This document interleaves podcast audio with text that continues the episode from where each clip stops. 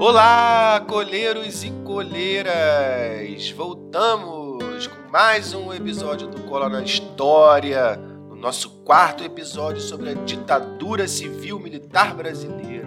Vamos falar agora da transição do governo Costa e Silva para o governo Médici, considerado como os anos mais duros da ditadura, conhecidos como os anos de chumbo. Mas também tem milagre. Oh! E milagre econômico. O Brasil bombou. E como, meu camarada? Enriqueceu. Foi campeão da Copa do Mundo. Mas logo depois ficou pobre de novo. Ah. E para contar essa história, já está comigo ele, que também é chumbo grosso. O milagroso Francisco Araripe. Rapaz, curar doente eu não curo não, cara. Mas com o que eu ganho, eu faço é milagre. Mas é isso aí, meu camarada Bronze. Hoje tem milagre, cara. E não é ressuscitação de Costa e Silva, não, que morreu no decorrer do seu mandato. E de muito mais que a gente vai falar nesse episódio de hoje. Então, cara, sem perder tempo, solta a vinheta, meu camarada.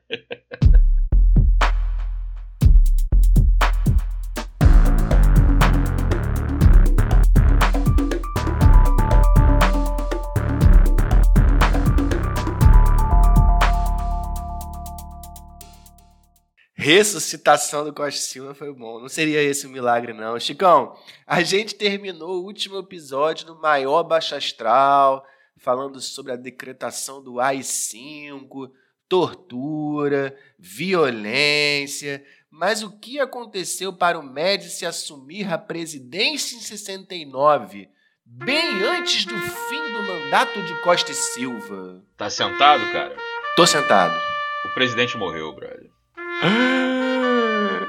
Pois é, cara, o cara teve uma trombose cerebral em agosto de 69. As circunstâncias, né, cara, da doença do maluco com certeza estão relacionadas ou foram precipitadas pelas pressões sobre o cara, né? Lembrando que foi ele a editar o AI-5, né, decretando dessa forma a ditadura total. Aliás, o Costa e Silva, cara, foi o segundo dos generais ditadores que empacotou, cara. O primeiro foi o Castelo morto meses após deixar a presidência em julho de 1967, quando o avião em que ele estava se chocou com o caça da Força Aérea Brasileira, veja só. O avião militar saiu ileso, cara, mas o do Castelo Branco, cara, se lascou todo. Um acidente sem elucidação até hoje, meu camarada. Uma fatalidade, com certeza. Uma fatalidade, cara. Bom, então não era jogo ser presidente aí do Brasil na era militar, não, né? Porque empacotava geral, né?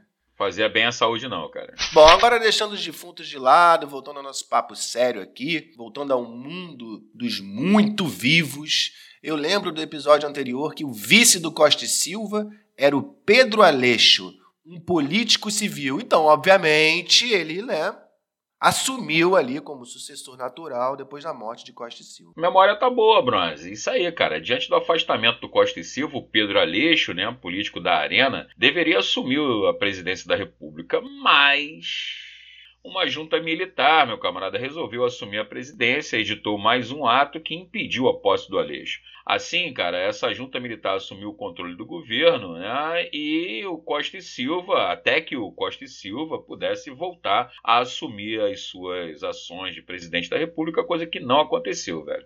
Em outubro de 69, a junta militar declarou vaga a presidência da República e a vice-presidência, antes mesmo da morte do Silva, que só empacotou em dezembro de 69.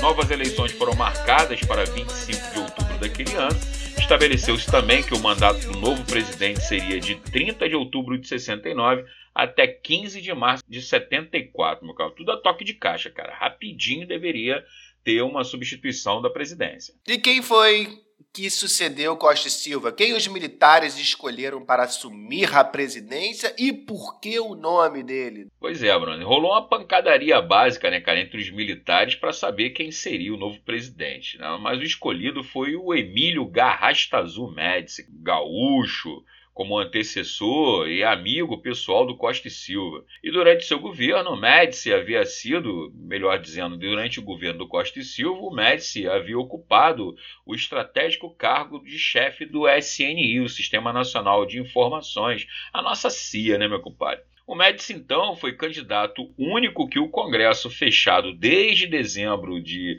1968, com a edição do AI-5, né, o Congresso foi reaberto para referendar a indicação da junta militar e o Médici concorrer como candidato único, meu camarada. E os gaúchos, né, Chicão, assim, pois fabricam né, presidentes e técnicos de, da seleção brasileira, né? É, os caras estão sempre ali, cara.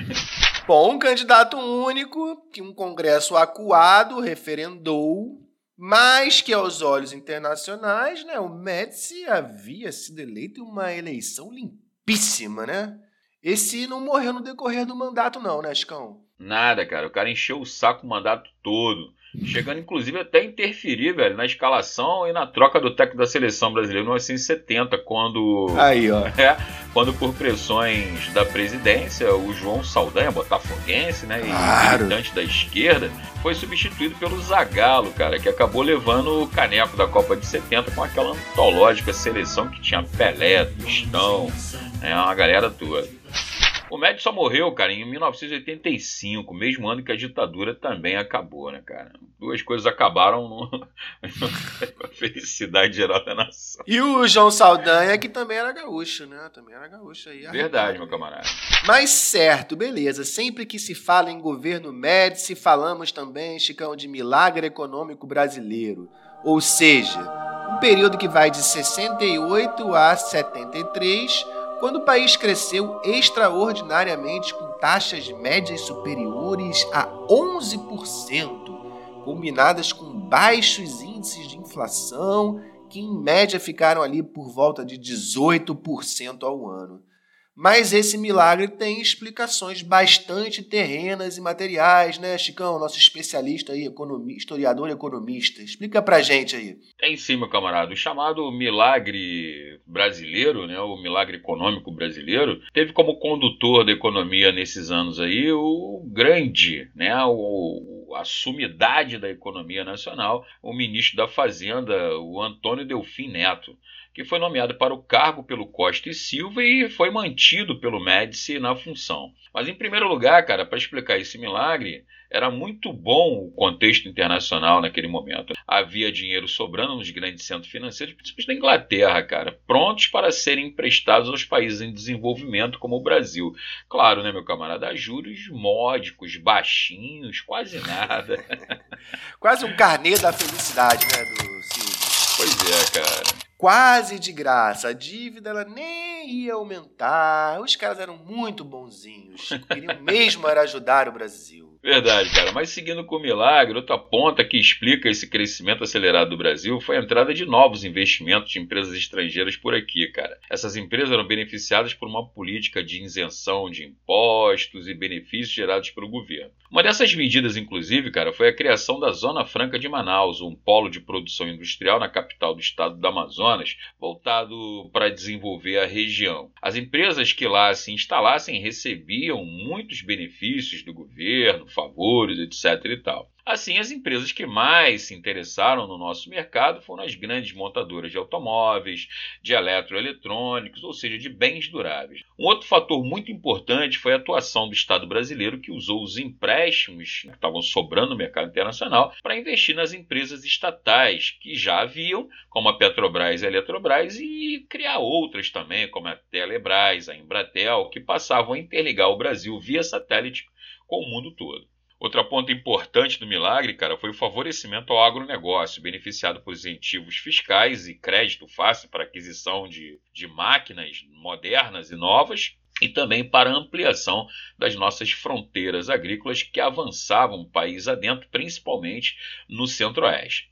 O crédito ao consumidor de média e baixa renda também foi facilitado para a aquisição de bens duráveis, né, o segundo automóvel da família e até a casa própria, já que o governo também investia através do Banco Nacional de Habitação, BNH, famoso BNH, na construção de conjuntos habitacionais para setores da baixa renda e de outras construções para os níveis de renda mais elevados bastante movimentado, né? O cenário econômico do Brasil, que com esses todos esses investimentos, né, grandes índices de exportação, deixavam com saldos positivos a nossa balança comercial. O Brasil não só exportava produtos primários, mas também já produtos industrializados que as grandes empresas internacionais preferiam produzir por aqui, né, Chicão? Por que isso? Lógico, né, meu camarada? Porque um ponto bastante importante do milagre econômico brasileiro era o arroxo salarial, ou seja, os baixos salários pagos para a classe trabalhadora. Lembrando que desde o PAEG, aquele plano lançado lá no governo Castelo, os salários deveriam ser reajustados pelo índice de inflação. A gente chama isso de indexação da economia. Só que o governo, cara, sempre apresentava índices maquiados, irreais, abaixo da inflação para o reajuste dos salários. Só para você ter uma ideia, Bronze, né, e a, amigo ouvinte, entre 1965 e 1975, o salário mínimo, cara, perdeu cerca de 60% do seu poder de compra. E aí ficava moleza produzir por aqui, né? Salários baixos, incentivos do governo, o mercado consumidor brasileiro, que é bem grande. Era um bom negócio para eles virem para cá. Os atuais negócios da China eram antigamente os negócios do Brasil, cara. Isso aí. Então vamos resumir, Chicão, para o nosso ouvinte aí, nossos alunos, os fatores que impulsionaram o milagre brasileiro. Agora você segura o sino aí. Já tô com ele na mão, meu camarada. Bom momento da economia mundial com farta oferta de crédito investimentos de empresas internacionais no Brasil, principalmente de bens duráveis. Investimentos do governo em empresas estatais no setor de infraestrutura, comunicações, energia, transportes. Incentivo também ao agronegócio brasileiro, agricultura e pecuária, com a ocupação de novas fronteiras agrícolas. Arroxo salarial sobre os trabalhadores e facilitação de crédito ao consumidor. Isso aí, um plano bem vasto mesmo. Perfeito, Bronze. Fechando o entusiasmo que envolveu esse momento da economia brasileira, o governo brasileiro também lançou mão das grandes obras, chamadas obras faraônicas, que pretendiam potencializar o Brasil. Tudo deveria ser grande, Bronze, enorme, belo, arrojado, moderno. Nasceram... Tipo eu. tipo você, meu camarada. Ah, você é grande, feio e mal acabado, Bruno. Mas sou arrojado. É, verdade. Nasceram assim, cara, a famosa Transamazônica, um projeto de interligação rodoviária que partindo do Nordeste cruzaria a Amazônia levando desenvolvimento à região. A ponte Rio-Niterói, obra arrojada que, passando sobre a Baía de Guanabara, deveria encurtar a distância entre as cidades do Rio de Janeiro e Niterói. E morreu muita gente, né, Chicão, nessa, nessa construção aí da Ponte Rio-Niterói, né? Tem muita história sobre isso. Muitos operários. E diziam os críticos também, né? Que por um lado era bom a ponte e por outro era Niterói. Uma piada sem graça aqui, é, nada a ver com nossos amigos niteroienses nossos irmãos é, aqui, cidade vizinha. Maldade desses críticos da época aí, né, cara? Porque, porque aqui a terra do Araribó é muito bacana, cara. Vocês precisam conhecer quem não conhece, né? Niterói é muito legal. E com um dos melhores índices de qualidade de vida do Brasil aí, não é, Chicão? Também é verdade, cara. Né? Mas voltando aqui às obras, cara, foram ainda lançados os projetos de Taipu, a maior hidrelétrica do mundo na época, e a construção das usinas nucleares de Angra dos Reis, né? Angra 1 e Angra 2, as nossas potências aqui de geração de energia, né, meu camarada? Muito bem, obras realmente grandiosas também. Aliado a tudo isso, o governo se aproveitava desse bom momento da economia para criar campanhas publicitárias nacionalistas ao extremo. Era o chamado ufanismo, propagado pelo governo através de slogans importantes, tais como Brasil, ame ou deixe-o, ninguém segura esse país, Atrelado também aquelas musiquinhas igualmente ufanistas e chicletes, né, Chicão? Os incrível, cara. Pô, eu cantava essa música aí, rapaz, no colégio. Eu te amo, meu Brasil, eu te amo. É, e você pois não é, é os camarada. incríveis aquele desenho animado, não. Parada, é a época do Não, não, é uma banda que havia aqui, né? Que fazia bastante sucesso criando músicas, né? Que apoiavam a ditadura. Não era, não era sertanejo, não, cara.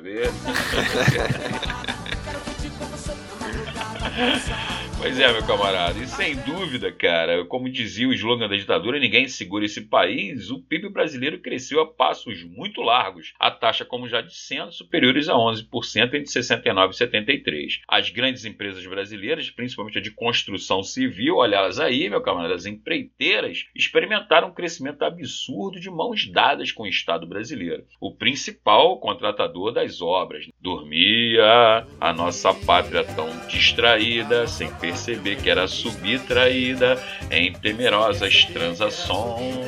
Ah, que lindo, Chicão. Parece até música, né? Salve Chico Buarque, meu camarada. Salve Chico Araripe. E o milagre chegou ao fim, né, Chico? Pois é, amigo, tudo que é bom dura pouco e a conta chegou, né, cara? Desnudando que o Brasil cresceu, mas sem as bases sólidas, ou seja, muito dependente do mercado internacional. E as coisas mudaram em 73, quando os conflitos no Oriente Médio, envolvendo Israel e os países árabes, a famosa Guerra do Yom Kippur, em 73, fizeram com que a OPEP usasse o petróleo como arma de guerra e reajustasse o preço do barril do petróleo em mais de 100%, né, cara? Esse reajuste atingiu em cheio os países dependentes de importação de produto, como, por exemplo, o Brasil. A partir daí, cara, o Brasil passava a gastar mais com a importação de petróleo, a balança comercial brasileira começava a dar prejuízos e o milagre econômico e a situação fiscal do Brasil se desequilibrou. O milagre econômico estava descendo pelo ralo, meu camarada. E as consequências disso, Chico? Foram muitas, Bronze. Para começar, sem dúvida nenhuma, cara, o Brasil cresceu, né?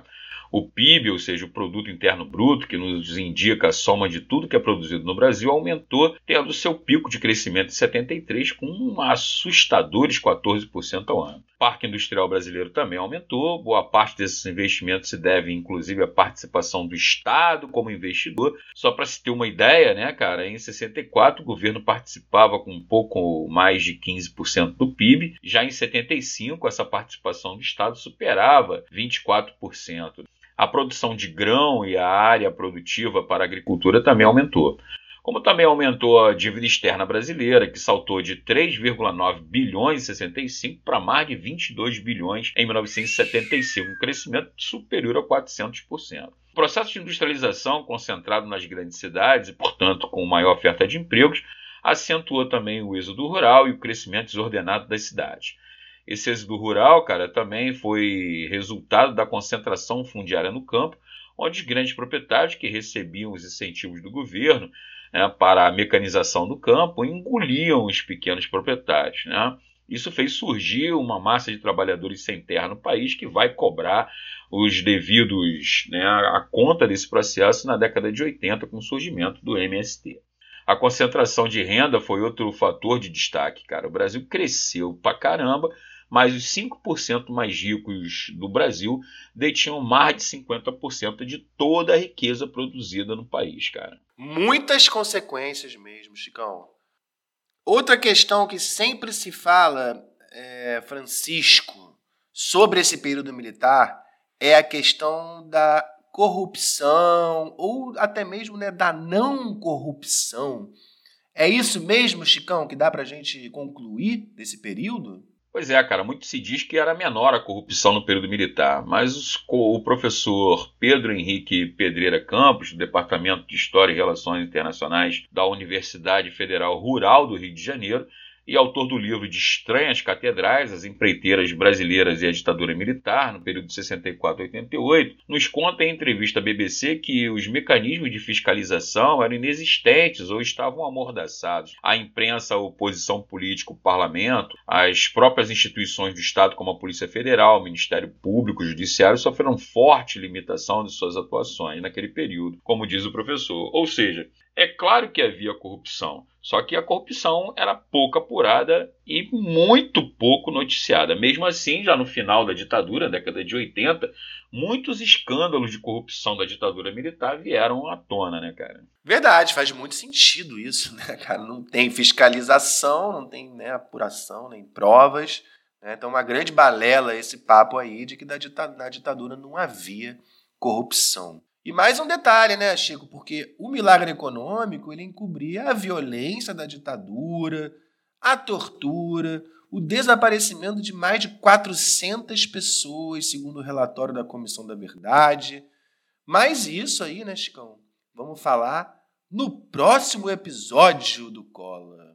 A luta armada no Brasil. É isso aí, Bronze. O nosso próximo episódio falar sobre luta armada, resistência e a violência do Estado empregada nesses casos, né, cara? Não perca aí, pessoal. Valeu, galera! Valeu, hoje galera! Ficamos, hoje ficamos econômicos, né? Mas no próximo episódio a gente vai aí para esses eventos mais da resistência. Pra você que tá seguindo a gente. Cara, apoia a gente lá, pô não vamos mais ficar chorando, não. Apoia a gente. Né, Chicão? Ali na descrição do episódio você pode apoiar a gente. A gente está oferecendo para vocês também testes rápidos dos episódios. Estamos começando a fazer rolés pelo Rio de Janeiro. É só você se juntar com a gente, né, Chicão? É verdade, meu camarada. E terminamos aí esse episódio do Governo Médici cantando aquela música que começamos o episódio, Alegria, Alegria, de Caetano Veloso.